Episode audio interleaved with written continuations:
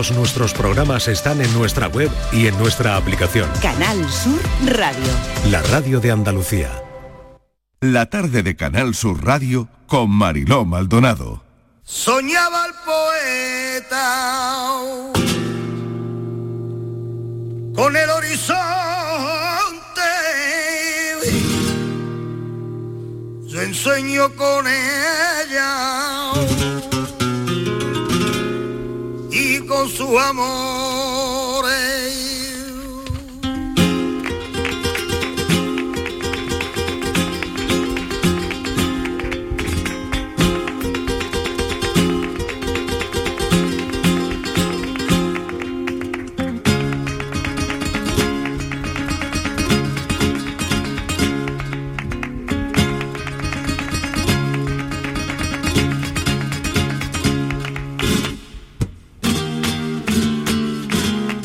Cuatro y 6 de la tarde.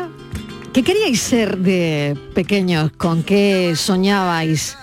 Porque esta va a ser la pregunta que hoy lancemos, va a ser el tema de conversación de nuestro café de las 5 de la tarde. Filósofo del pijama, Miguel buenas Ángel tardes. Martín, ¿Qué tal? Ahí me Tú parece- no mandas, que no te lo digo nunca porque Sí, eso es no en mando- redes. no mando nada, en no redes nada. sigue ese nombre, ¿no? Eh, tú no Funcionando. mandas, sí, tú no sí, mandas. yo no mando nada. Bueno, tú mandas mucho. Yo no mando nada. Tú mandas mucho. Eh, una- un- estaba pensando antes que has dicho que es lunes de Pascua y es Pascua de resurrección. Sí. Que de resurrección es como de volver a nacer, como volver a la vida. O Eso sea, es. ¿Tú qué querías ser si se te ha cumplido? Mira qué bien, oye, lo has hilado. Lo he hilado brutal, muy bien ¿eh? porque me ha venido muy a mí bien así traído, como de ¿eh? repente, muy bien Muy traído. bien traído, no, porque también me interesa que nuestros oyentes nos llamen si ha cambiado ese sueño. Porque no todo el mundo, eh, o sea, de pequeño imagínate, quiero ser veterinaria, ¿no? Que eso se dice Sí. mucho, pero a lo mejor eso por el camino te cambia, ¿no? ¿No? ¿Puede ser? Puede ser perfectamente. Y es lo que queremos saber hoy, ¿no? Si tus sueños, bueno, se han llegado a realizar o no, con qué soñaba, qué soñaba ser de pequeño, si eso se ha materializado de alguna manera o no, o, o qué ha pasado no. por el camino. Que a lo mejor se ha cruzado algo. ¿A ti qué te el- pasó por el camino? A mí por ¿Tú qué querías ser? A mí por el camino. A Lo mí que pasa es que fíjate, a mí me da mucho coraje que se lo preguntemos a los niños. ¿Tú qué quieres ser? Porque de alguna manera Ay, y me, da, me presión. da la impresión, ¿no? Que, que, que, no Ya. sé. Y es muy me, una me da como cosa, pues son chiquitillos, ¿no? Déjalo, que sea niño. Exactamente. juegue, ¿no? Mi hijo contestó eso una vez Ay, me encanta. cuando le preguntaron, ¿tú qué quieres ser de mayor? Y dijo, niño. Hombre, qué bonito es ser Mm. niño siempre, en sí, realidad, ¿no? Sí, sí. Pero es verdad que a partir de ahí, de esa respuesta, me di cuenta que digo, madre mía, yo creo que no hay que presionar mucho a los niños con esa Ya. con esa pregunta, pero sí nos la hacían mucho a los de Todo una generación, Todo todo, el rato, todo, el rato. ¿Y tú qué quieres ser de mayo? ¿Y Todo tú qué quieres? ¿No? ¿Y, Sí, tienes, sí. ¿Y tienes novia? ¿Tienes novio? Eso. Todo el rato. Esas eran dos preguntas clave. Vamos a dejar a los niños en niños, por favor. Exactamente, Imagínate sí, a mí cuando me preguntaban si tienes novia. Yo que contestaba, Marilo, yo era chico. Hombre, Claro, yo tremendo. pre- prefería contestar la primera, claro. Pero ¿y entonces qué querías ser de mayor? A mí es que, después te lo cuento eh, desarrolladamente, pero es que yo creo que cada vez en más cosas el tiempo me está dando la razón. Eh, yo afortunadamente quería ser lo que estoy siendo. Qué bueno. Y cada vez el sueño se va cumpliendo más. Lo que pasa es que después te lo cuento bien. Claro. Yo no sabía ponerle forma. Y es ahora con el tiempo, incluso esa forma se va cambiando. Mi sueño es cambiante dentro de un mismo, de un mismo sueño. Y cada vez se va materializando más, y, pero yo estoy soñando todo el rato. Qué bueno, me encanta la respuesta y creo que nuestra conversación de hoy de las 5 va a merecer muchísimo la pena. Le voy a recordar a los oyentes que del sueño de pequeño, de lo que soñaban de pequeño, nos pueden hablar en el 670 94 30 15, 670 940 200. Vamos a por el enigma de hoy. Bueno, pues ¿Tú qué venga. querías ser, Francis? Yo Porque quería tú eres ser- muchas cosas yo hoy quería día. ser ¿eh? millonario, pero no. No, no estaba ese concurso, ¿no? No, no, Era no, un había un concurso que se llamaba ¿Quién Quiero quiere- ser, quién quiere ¿quién ser quiere ser millonario? millonario? Carlos- Carlos Que Sobera, molaba, Carlos molaba mucho ese Sí. concurso. Mm. Bueno, pues verás, yo de pequeño quería, quería ser médico. Ah, Quería ser médico nada más lejos de la, Sí. del sueño infantil, pero claro, es que yo de pequeño también era sonámbulo y no sa- fíjate Ya. tú, si me llego yo con un sueño así vivo, me voy a la cocina y cojo yo algo y me Sí, pongo claro, allí a y te pone allí de y- cirujano, de cirujano, por yo, ejemplo. Vamos, no, mejor no pensarlo. Uf, mejor no pensarlo, mejor no pensarlo. Pero bueno, ya nos contarás qué ha pasado por el camino, ¿no? Bueno, ha pasado por el camino muchas cosas, incluso... Bueno, de, de médico a antropólogo, Eso, eso es lo ¿Eh? que, fíjate Ah, tú. fíjate, no sé, Yo con lo de la ¿no? antropología digo que con 40 años descubrí lo que quería ser de mayor. Fíjate, Siempre digo eso. pues me parece Me magnífico. parece maravilloso que hay gente que Maravilloso. no lo descubre en la vida. Y eso sí que es triste. ¿no? Estoy totalmente de acuerdo contigo. Es que hay gente se que, le no pasa lo la vida sin descubre. saber. Sí, es correcto. bueno, pues de eso va a ser nuestra conversación de hoy. Tírale con el enigma. Venga, vamos. Vamos allá. Me llaman pan sin ser pan. Tengo voces de alegría y me sacan en los días de mayor celebridad. De bofetadas me dan y yo puesto en un madero, pienso que fui cordero, mas no soy Dios ni soy pan.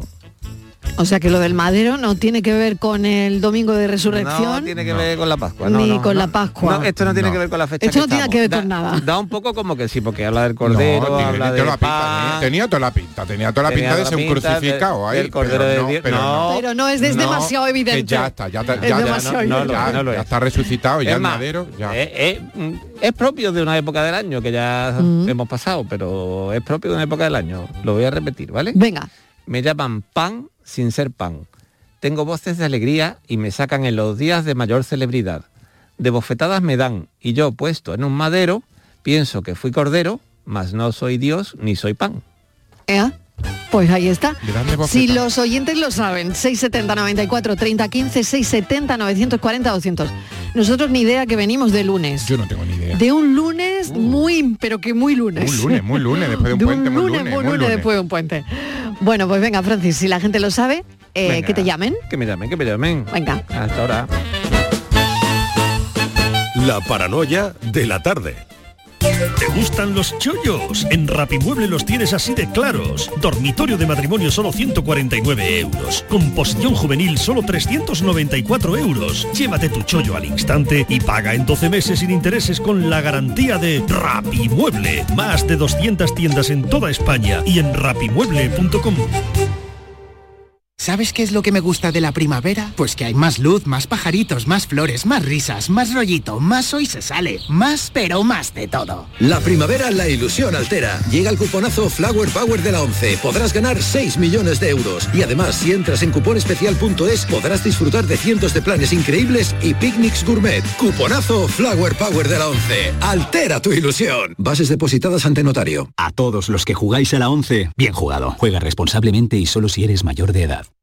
Hay gente para todo y el programa del Yuyu es de gente que le pone humor y alegría al día a día. Esto ha pasado en una youtuber de Tailandia que se ha grabado comiéndose un murciélago. Les gusta mirar el lado bueno de la vida por muy surrealista que pueda parecer. Tomaba una, una- una gran sopa, una sopa de picadillo y para ir a murciélago. de aquí. El programa del Yuyu, gente genuinamente original. Dejaros ya de hacer el primo. En vez de un murciélago, comerse un langostino. De lunes a jueves a las 10 de la noche. Más Andalucía. Más Canal Sur Radio. Canal Sur Sevilla. ¿Buscas un espacio diferente para celebrar tus eventos? Nuestros barcos son el lugar de celebración ideal para bodas, cumpleaños y reuniones familiares. Sorprende a tus invitados con una experiencia inolvidable con Cruceros Torre del Oro. Más información en el 954 561 692 o en crucerosensevilla.com. Que bien te sientas, chiquilla, que bien te sientas. Qué bien te sienta tu traje de flamenca Aires de Feria. Sus nuevos diseños te van a enamorar. Lunares, colores y texturas, reflejos de nuestra tierra. Aires de Feria. Trajes de flamenca llenos de elegancia, sensualidad y creatividad. Aires de Feria. Enamorados de Andalucía. En The Implant nos esforzamos en ofrecer en todo momento los mejores servicios a nuestros pacientes. Por ello contamos con los tratamientos más avanzados en odontología y estética facial. Pero sabemos que no basta con ofrecer servicios clínicos de primer nivel y por eso cambiamos, para seguir siendo como siempre, pero que nos veas como nunca. Descúbrelo en nuestra web www.theimplant.com. En Supermercados Más celebramos nuestro 50 aniversario y lo hacemos regalando 135 experiencias top y con más de 1000 ofertas, como la leche Granja Ríosol en abril desde 0,88 euros el litro. Disfruta de un año de regalos en tus Supermercados Más y en supermercadosmás.com. Cada mes un premio diferente. Consulta condiciones en nuestra web. La tarde de Canal Sur Radio con Mariló Maldonado. Mi historia no es muy común, o sí, depende de cómo se mire. Y es que yo nací roto. En el mismo paritorio donde mi madre dio a luz, di positivo en VIH. Mis padres eran drogodependientes. Mis abuelos se iban a enfrentar al fallecimiento de dos hijas, una de ellas mi madre, y yo iba a vivir con un abuelo franquista y una abuela coraje, pero con las secuelas de todo lo vivido. Además, mi vida se acababa, así lo aseguraban los médicos, y mi esperanza de vida se reducía a tan solo tres meses, aunque, como ya imaginarás, pude superarla y con creces. Años más tarde, todo mi círculo social me iba a llamar maricón, y un colegio del Opus Dei me iba a obligar a llegar hasta el defensor del menor para intentar sobrevivir a aquella situación que me dejó sin poder ir a clase un año de mi vida.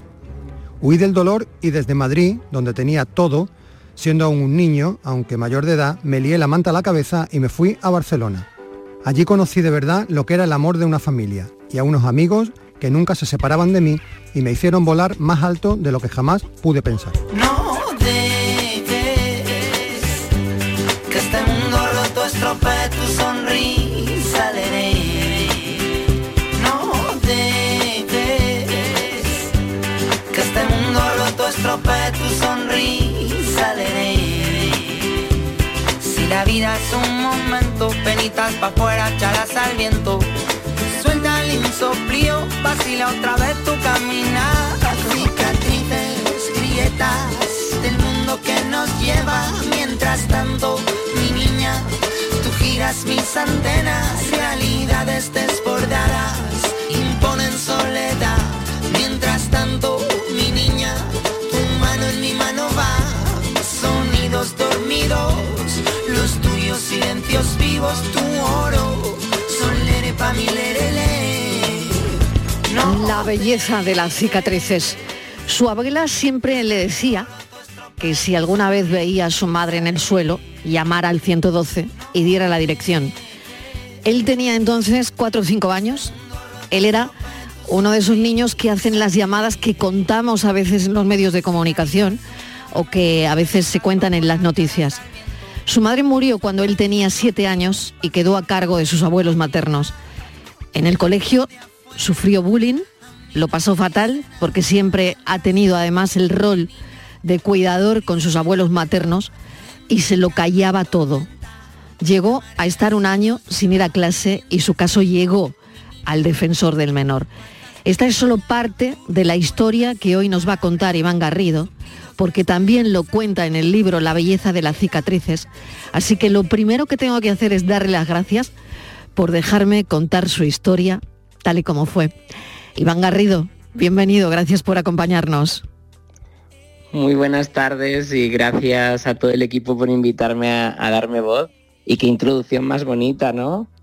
Bueno, mil gracias, pero la verdad es que yo todavía tengo el vello de punta después de leer algunos párrafos de la belleza de las cicatrices. Ahora lo vamos a hacer con los oyentes. ¿Te has sentido rechazado alguna vez, Iván? Yo creo que es una pregunta retórica porque cuántas veces me he sentido aceptado. Creo que terminaríamos antes.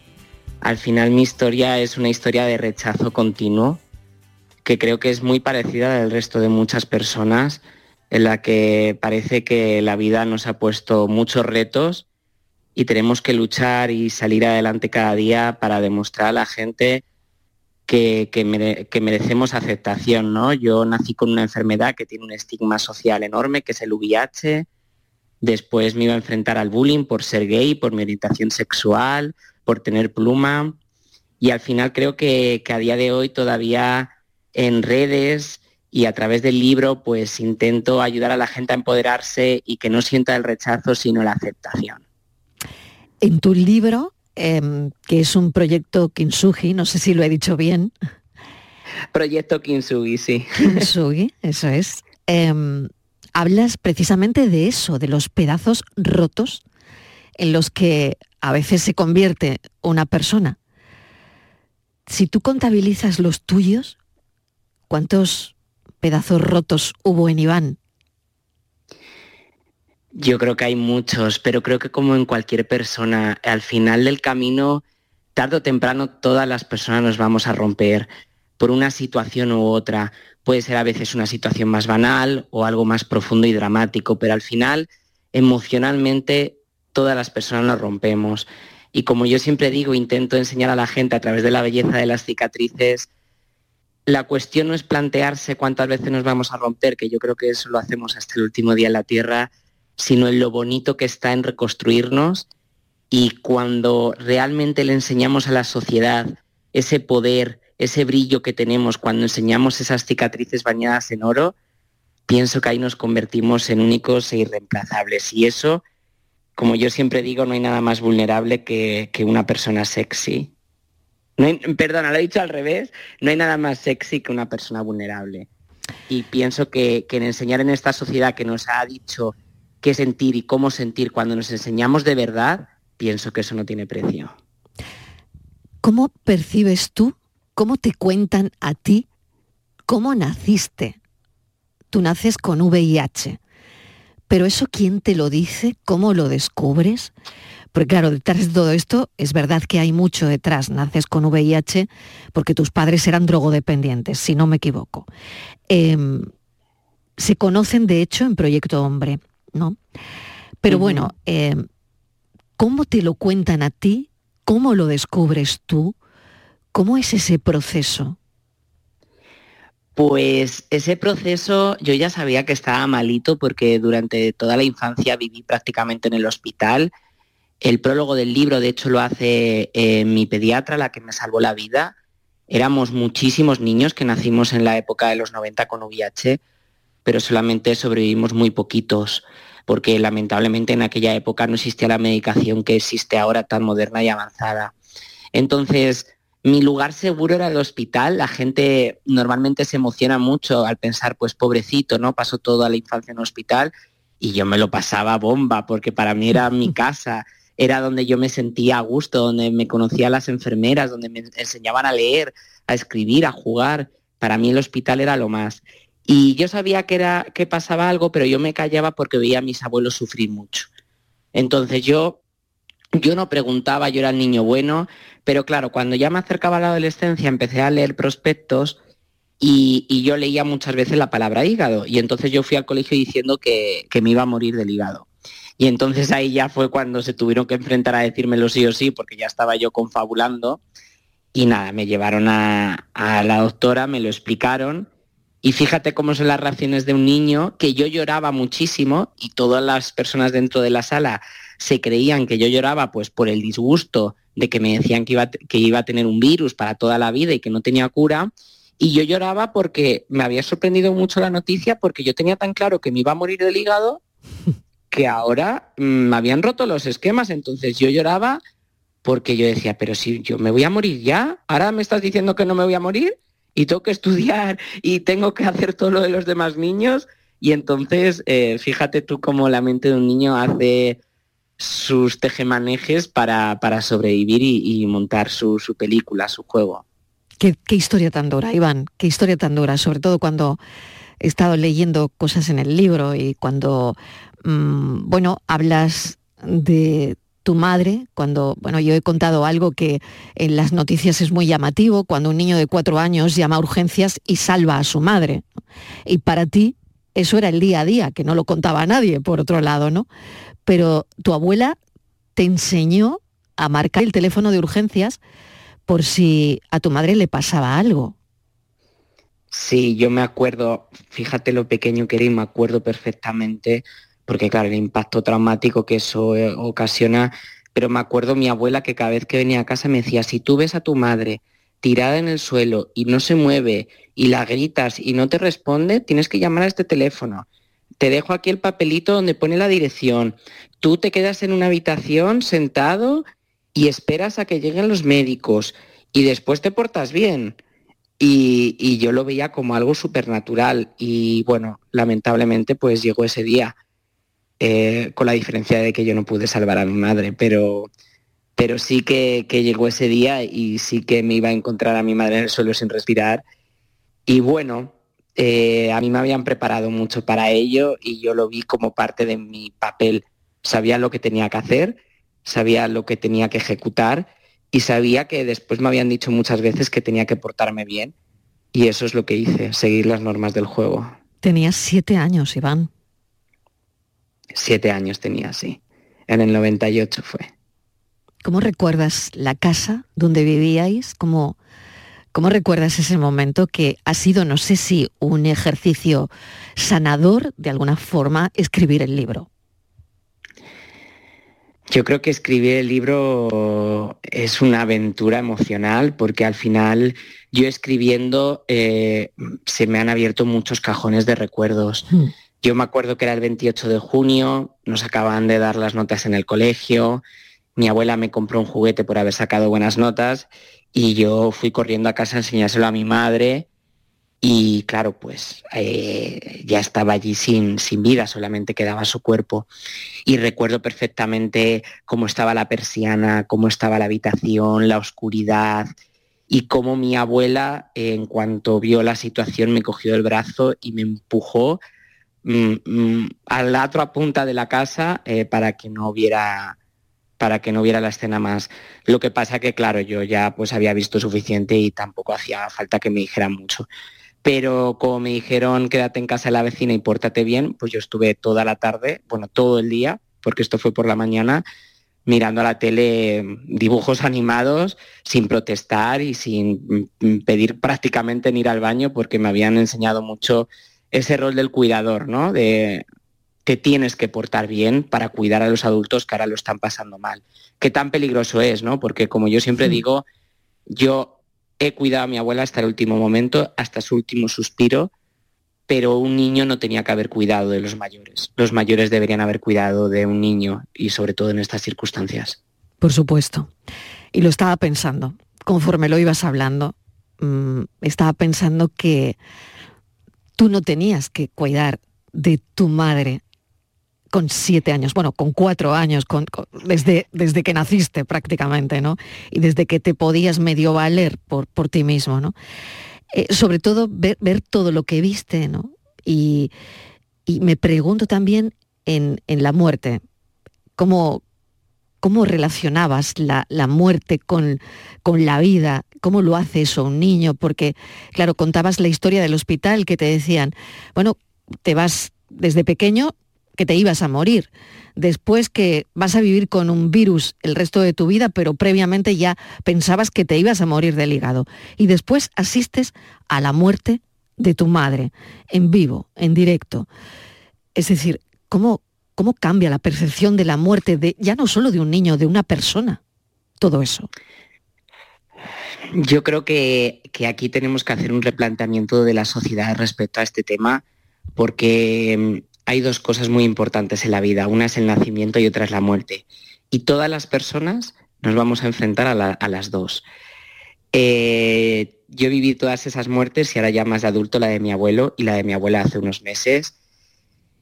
Y, es un tema que yo hablo siempre. A mí la muerte no me da miedo.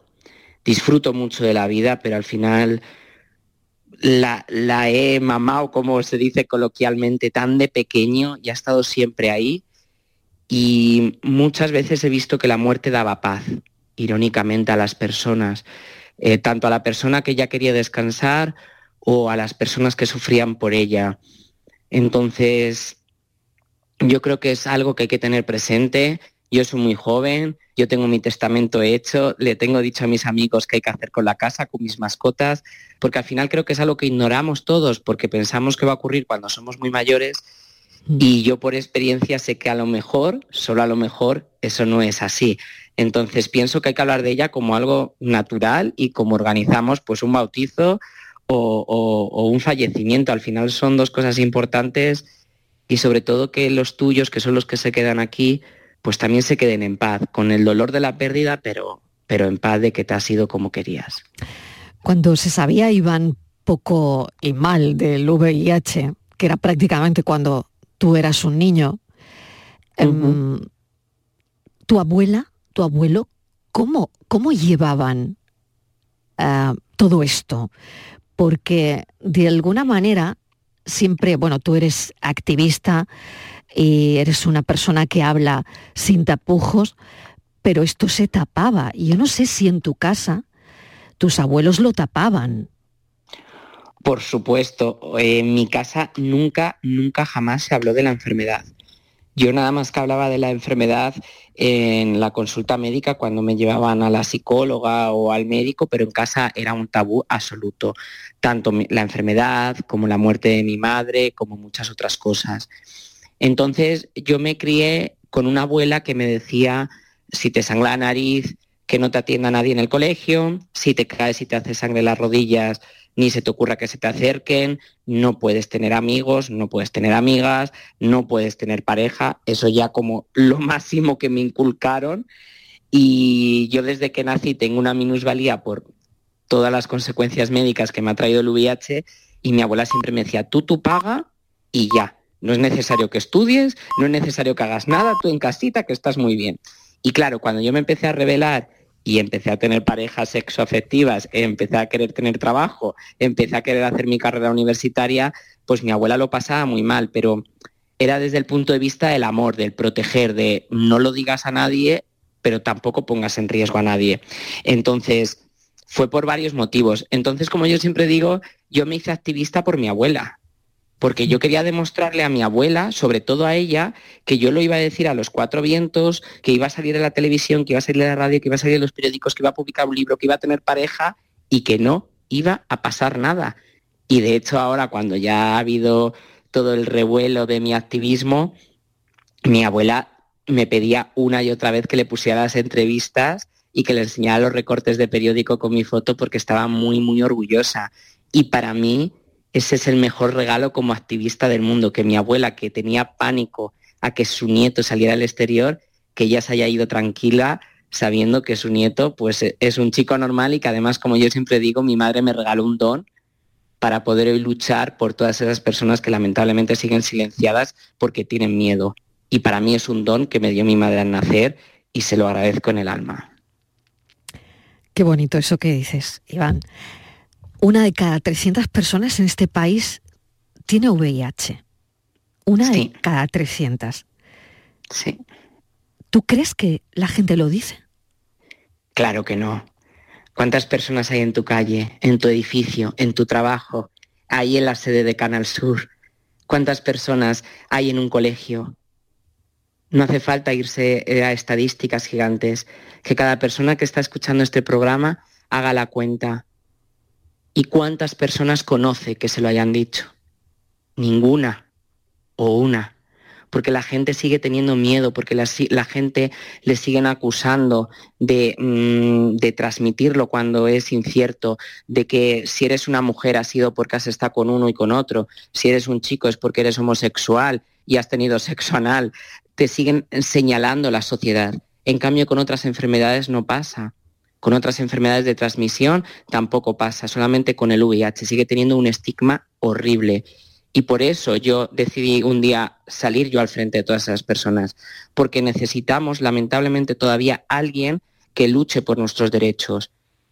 Y como yo siempre digo, el VIH tiene muchas consecuencias clínicas, pero el peor efecto secundario del VIH es el estigma social.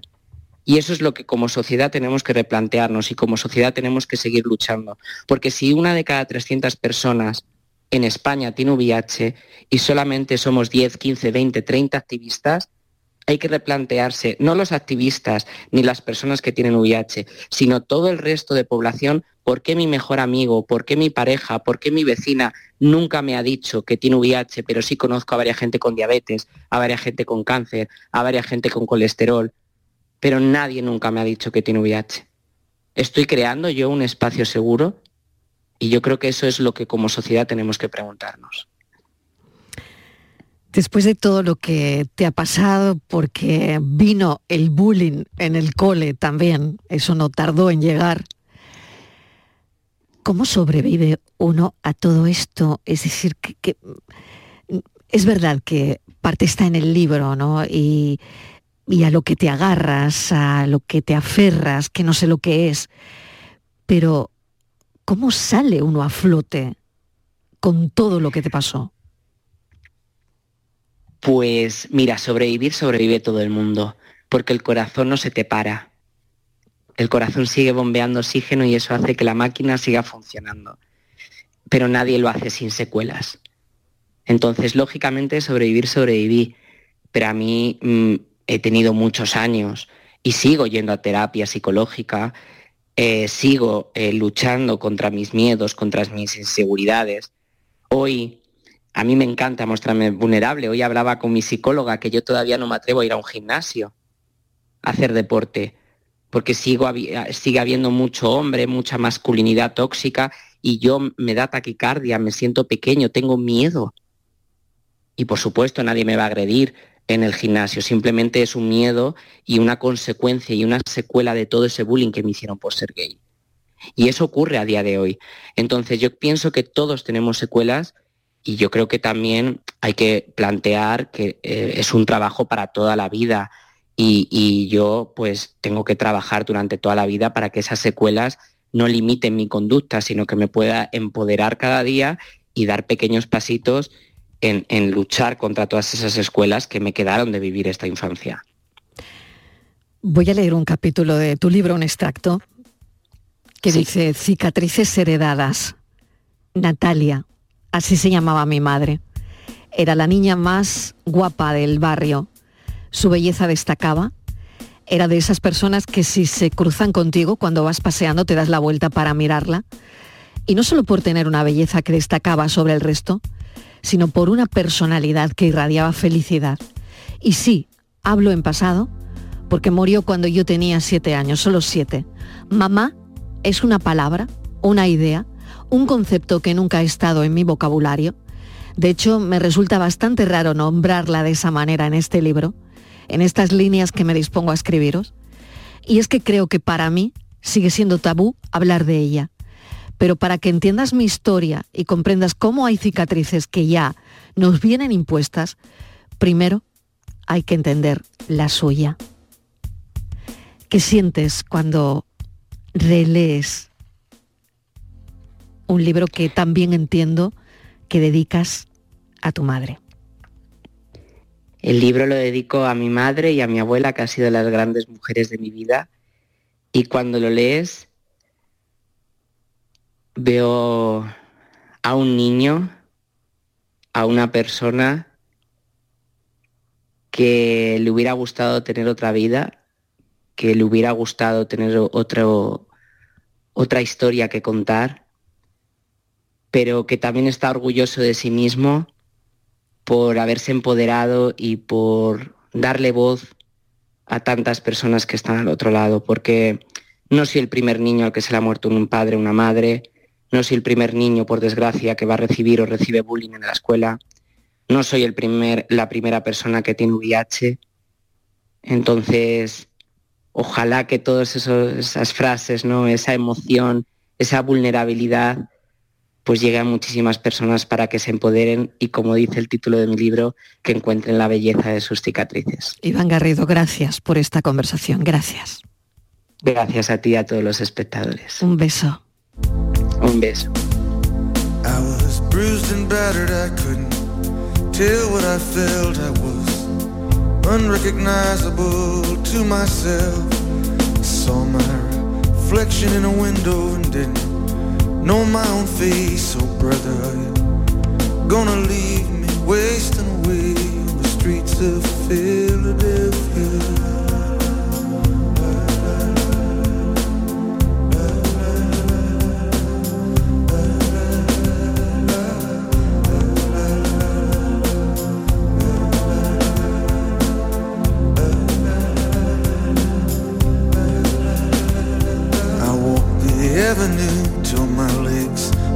Like stone. I heard the voices of friends vanished and gone. At night I could hear the blood in my veins, just as black and whispering as the rain on the streets of Philadelphia.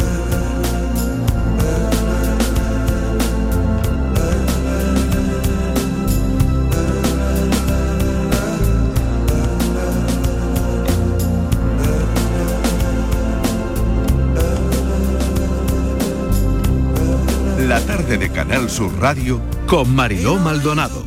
También en nuestra app y en canalsur.es.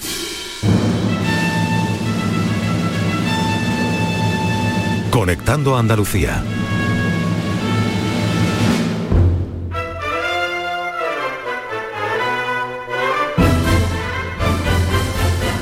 Vamos a por la conexión de hoy en nuestro Conectando Andalucía de este lunes con Inmaculada González y esta música tiene mucho que ver. Conectamos Andalucía con Japón, México y Copenhague.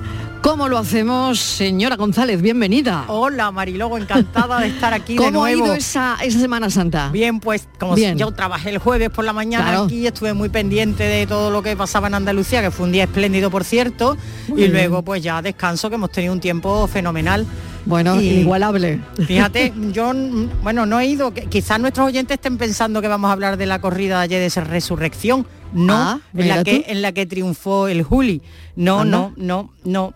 Nosotros No va- no va por ahí, No, va, por ahí, no va por Ah, ahí. bueno, bueno, Porque bueno. ya sabes que en esta sección lo mismo hablamos de un personaje que de un perro que de Bueno, hoy- cada tarde, a mí cada tarde me sorprende la historia contada con como, como la cuenta Inmaculada González de Andalucía.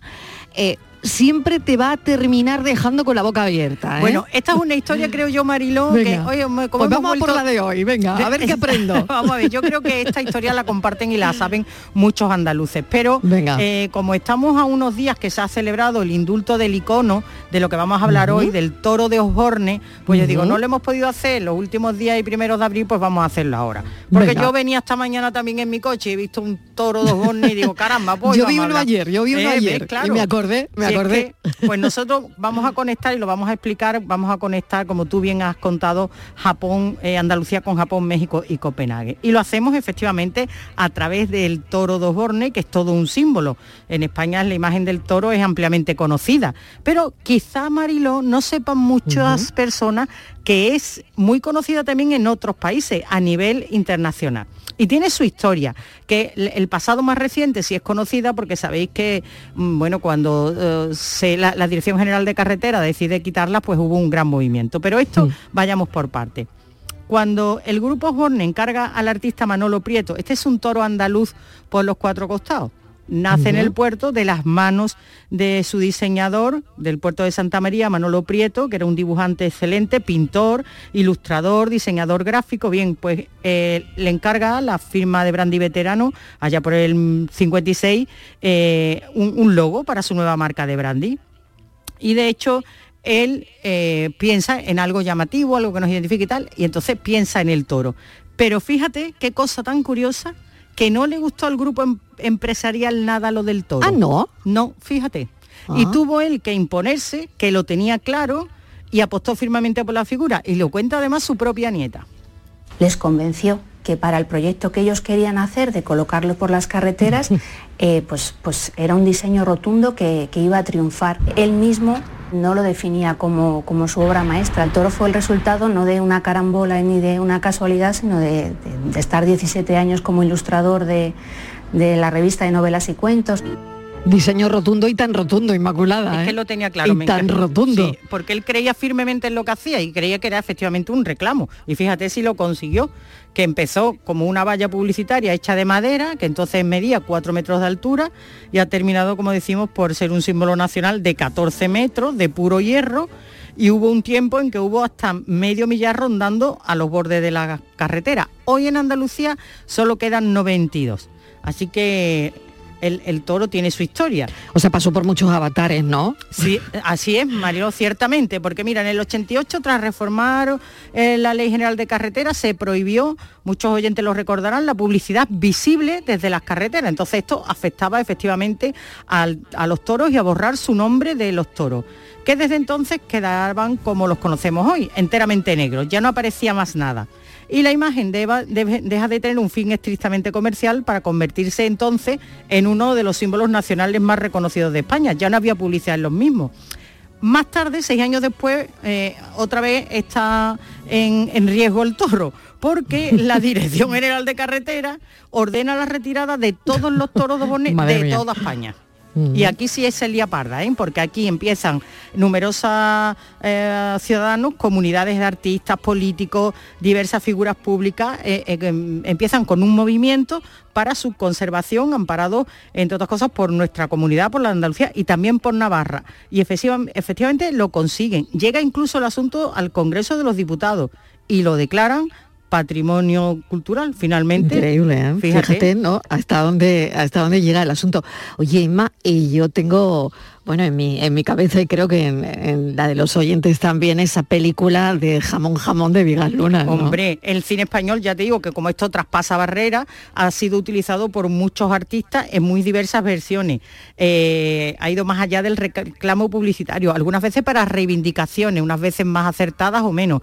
Pero efectivamente el cine español eh, exprimió este símbolo del toro, especialmente, eso es, reconocible en el uso que le dio el director de cine Vigas Luna para ese cartel de su exitosa película Jamón Jamón, que todos tenemos en, mente, eh, y, además a él le gustaba tanto el símbolo al cineasta que esta, la producción se llevó los testículos del toro, como recuerdo. Él le gustaba mucho. El toro de Osborne ha pasado a ser un símbolo español, un símbolo muy nuestro el símbolo ha superado incluso a la marca que, lo representa. Yo me alegré mucho el día que se aceptó que no se sacaran y que se quedaran donde están a pesar de la ley europea que prohíbe la publicidad en las autopistas porque es un símbolo al que le tengo muchísimo cariño. Además en mi caso ha pasado a ser un icono un icono mío importante. Fue uno de los símbolos importantes y el póster de jamón jamón Vigas Luna, que me gusta recordarlo, ¿no? Y eh, fíjate lo que dice, ¿no? Es cierto, totalmente cierto, que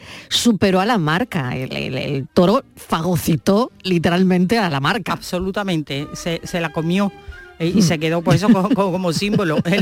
y, además, el toro de Osborne Mariló ya es cultura, es deporte, es solidaridad, porque hay una fundación, la Fundación Osborne, que trabaja en múltiples proyectos de carácter social centrándose especialmente además en la formación de jóvenes y el emprendimiento y en la conservación del patrimonio de Osborne. Y, ahí sí que podemos ver también toda la historia del toro de Osborne porque hay verdaderas joyas eh, inspiradas en este toro. Se puede ver en el Toro Gallery, en esta misma fundación, en el puerto de Santa María. Como te digo, se recoge la historia de la marca, vinculada no solo a las carreteras, sino como hemos dicho, a películas, al cine, en las zapatillas en las que Rafael Nadal, por ejemplo, ganó la Copa Davis eh, en el año 2000, artistas de la talla de Alejandro Sanz, de Miguel Palacio, de Duyos. El toro de Osborne aparece eh, en muchos personajes, en con muchos artistas y de muchas maneras. Lo hay hasta de, de Swarovski. El toro de Osborne hecho de Swarovski. Madre mía, ¿eh? esto es una cosa. Bueno. Bueno, si nosotros vamos, porque yo sí recomiendo una visita a las bodegas de su marca, porque mm, ahí, como te digo, está la fundación que merece la pena ser conocida por, todo el trabajo que desarrollan y por la historia del, toro también, ¿no? Aparte de todas las bodegas. Lo primero que vamos a conocer, desde luego, si vamos a una visita a estas guiadas, que las hay muy enriquecedoras desde todos los puntos de vista, es, desde luego, a saber del vino. Pero lo primero que vamos a ver será la figura del toro negro.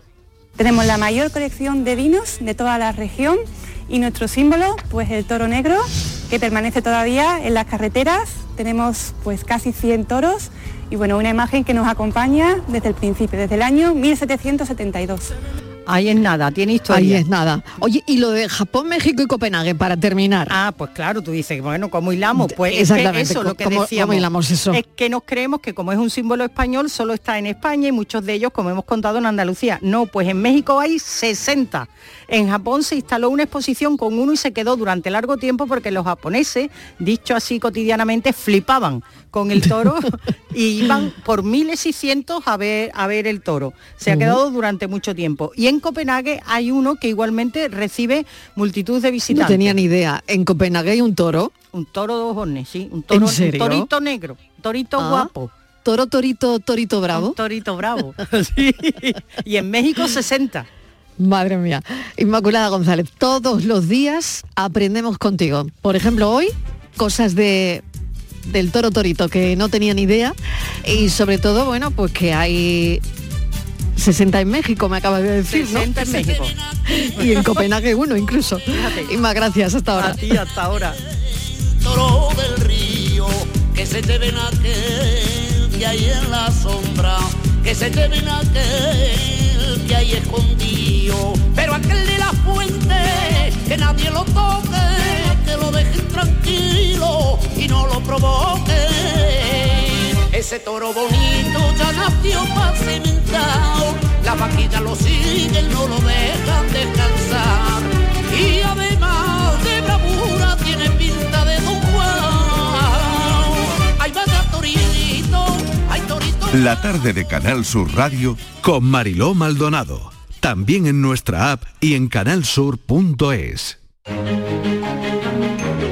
¿Cómo puedes comprobar que todo esté listo para votar en las elecciones locales y autonómicas del 28 de mayo? Debes figurar en las listas del censo electoral. Puedes consultarlo del 10 al 17 de abril en tu ayuntamiento, consulado o internet. Pide que rectifiquen si hay algún error. Especialmente si votas por primera vez, si has cambiado de domicilio, si no has recibido tu tarjeta censal o esta contiene algún error. Ministerio del Interior, Gobierno de España. Toda Andalucía y toda tu radio van contigo, cuando quieras y donde quieras. Porque la app de Canal Sur Radio tiene todas nuestras cadenas, con todos los programas que te gustan, las emisiones en directo y tus podcasts. En casa, en el trabajo, haciendo deporte, de compras, paseando. Descárgatela. Tienes todo Canal Sur Radio, Radio Andalucía Información, Canal Fiesta, flamencoradio.com y Canal Sur Radio Música para ti. Toda Andalucía y toda tu radio van contigo. Más Andalucía. Más Canal Sur Radio. Canal Sur Radio, Sevilla. Por fin la casa que estabas esperando en Sevilla. Metrobacesa presenta 10 promociones de obra nueva. Magníficas viviendas unifamiliares y en altura de 1, 2, 3 y 4 dormitorios. Todas con terrazas, piscina comunitaria y junto a la futura Ciudad de la Justicia. Obras ya iniciadas. Descubre más en el 955 25 25 y en metrobacesa.com. Metrobacesa, ahora sí. La sombra, la sombra vendo. Don Manuel Hidalgo, responsable de ventas de Tordos Quitasol, nos informa. En esta época del año podemos instalar con comodidad todo tipo de tordos y carpas en todos los modelos y sistemas, tordos con motor y tordos automáticos. Pero eso saldrá carísimo. Ese es un error, José Antonio. Estamos con precios en promoción y con facilidades de pago. No me digo más. Llámenos al 954 33 29 88. Recuerde, 954 33 29 88 y olvídese de aquello ya tan lejano de... Leopoldo, échame el tordo. Y pase a la modernidad, a... Corrito, dale al botoncito. Tordos y carpas quitasol, la sombra de Sevilla. La sombra, la sombra. En Supermercados Más celebramos nuestro 50 aniversario y lo hacemos regalando 135 experiencias top y con más de 1000 ofertas, como la leche Granja Ríosol en abril desde 0,88 euros el litro. Disfruta de un año de regalos en tus Supermercados Más y en supermercadosmás.com. Cada mes un premio diferente. Consulta condiciones en nuestra web.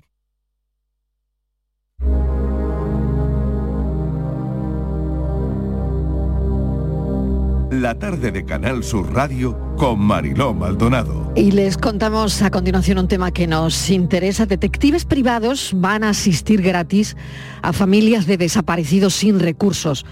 Los familiares de personas desaparecidas cuyos ingresos mensualmente sean inferiores al salario mínimo podrán optar a la asistencia gratuita de los investigadores que integran la Sociedad Profesional de Detectives Privados de este país.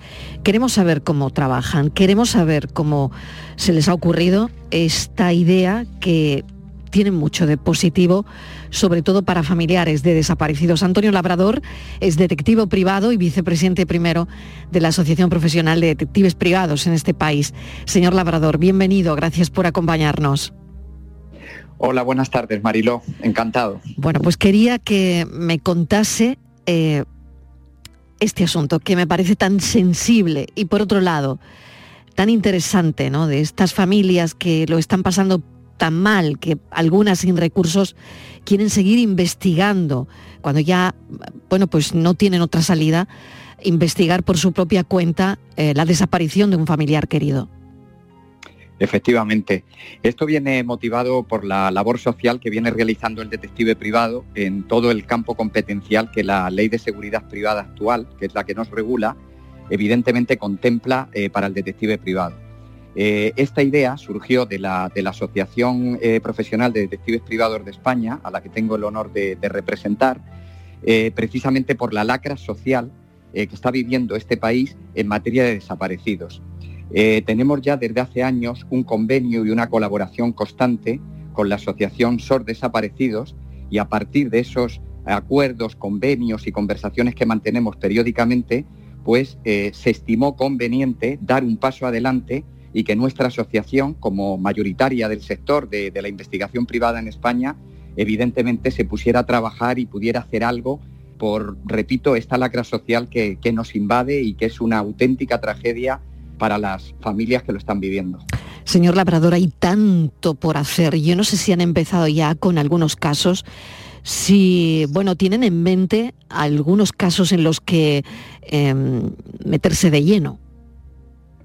Sí, bueno, no es que hayamos empezado, Mariló, es decir, es que es una actividad que el detective privado evidentemente viene desarrollando eh, pues día a día, porque desaparecidos hay muchísimos en nuestro país, eh, unos que son desapariciones voluntarias y que afortunadamente son resueltas en poco tiempo, y luego hay otras desapariciones que son las que más nos preocupan y las que debe de preocupar a la, a la sociedad, que son aquellas, eh, digamos, desapariciones posiblemente involuntarias en las que la familia vive un auténtico, una auténtica tragedia y que evidentemente el detective privado pues está ahí eh, en muchísimos de los casos que ahora mismo eh, eh, se están desarrollando, algunas veces en colaboración con los propios cuerpos y fuerzas de seguridad del Estado y otras veces pues simplemente a petición de la, de la familia eh, nosotros investigamos y evidentemente pues intentamos llegar a, a saber qué es lo que ha ocurrido y,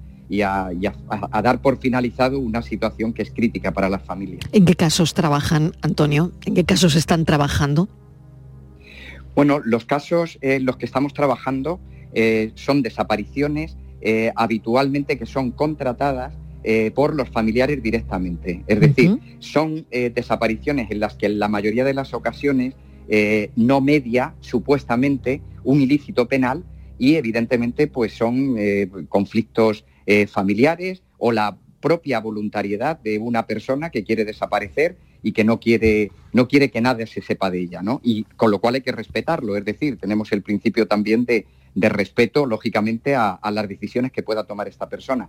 Pero en los trabajos que están realizando los detectives privados actualmente en España suelen ser casos, eh, digamos, con una carga eh, mm, preocupante en el que los cuerpos y fuerzas de seguridad del Estado han realizado posiblemente una primera labor, eh, no se ha llegado a ninguna conclusión y ya lo que la familia, eh, digamos, estima conveniente es una investigación en más profundidad, prácticamente de forma exclusiva, en el que un grupo de, de investigadores, de detectives privados, pues eh, se dediquen en cuerpo y alma a, localizar a ese, a ese familiar querido.